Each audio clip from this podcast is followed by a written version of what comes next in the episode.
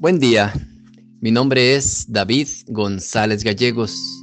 Pertenezco a la Iglesia de San Patricio del Ministerio de Estudio Bíblico Nazarenos Católicos, aquí en Laredo, Texas, Estados Unidos. Evangelio de hoy, miércoles, febrero primero de 2023. Del Santo Evangelio según San Marcos, capítulo 6, versos del 1 al 6.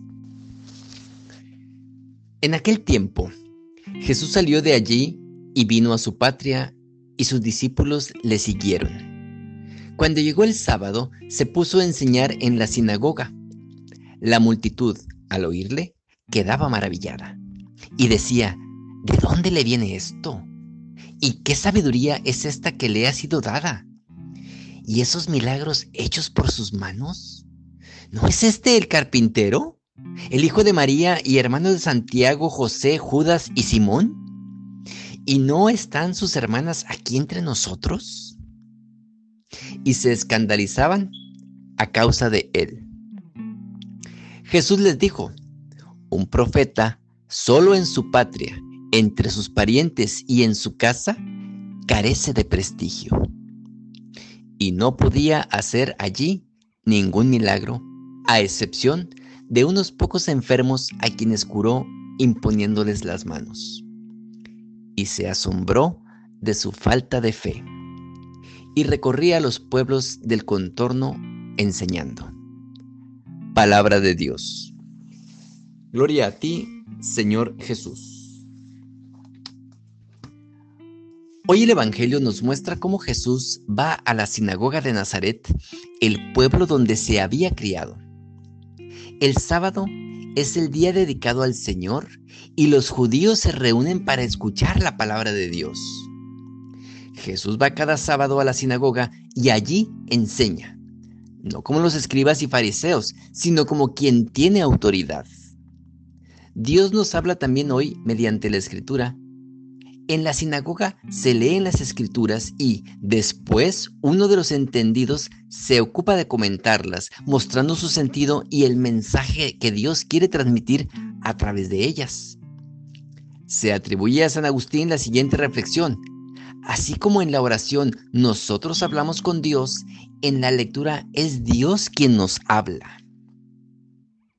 El hecho de que Jesús Hijo de Dios, sea conocido entre sus conciudadanos por su trabajo, nos ofrece una perspectiva insospechada para nuestra vida ordinaria.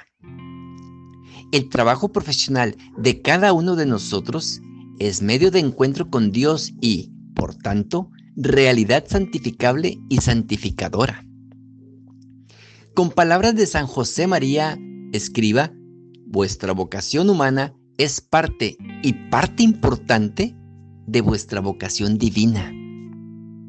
Esta es la razón por la cual os tenéis que santificar, contribuyendo al mismo tiempo a la santificación de los demás, de vuestros iguales, precisamente santificando vuestro trabajo y vuestro ambiente.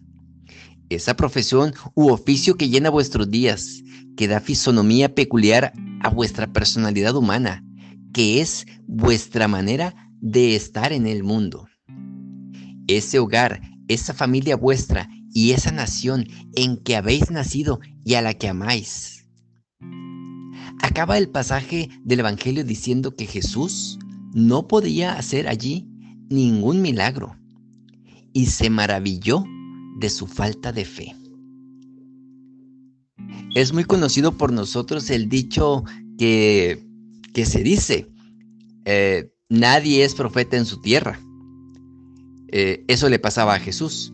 Por ejemplo, en mi oficina de David González Gallegos, algunos me conocen como el amargado, el amarguetas. ¿Por qué? Porque me molestan las cosas que se hacen mal. Yo creo que a cualquiera.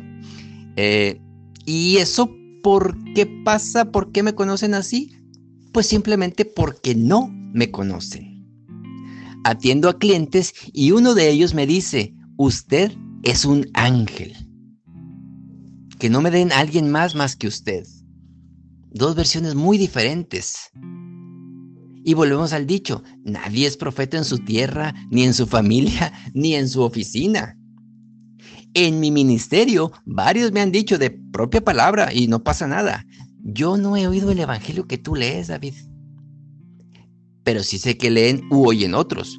Y no pasa nada. No somos celosos. Que lo oigan y que sea. No pasa nada. Este, nadie es profeta en su tierra ni en su ministerio.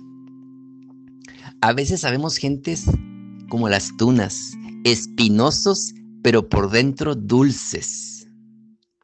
Diría un buen amigo, si no te has dado el tiempo de conocer a X persona, ese ya es tu problema. No te dejes llevar por la portada del libro sin haberlo leído. También hoy el Señor nos pide más fe en Él para realizar cosas que superan nuestras posibilidades humanas.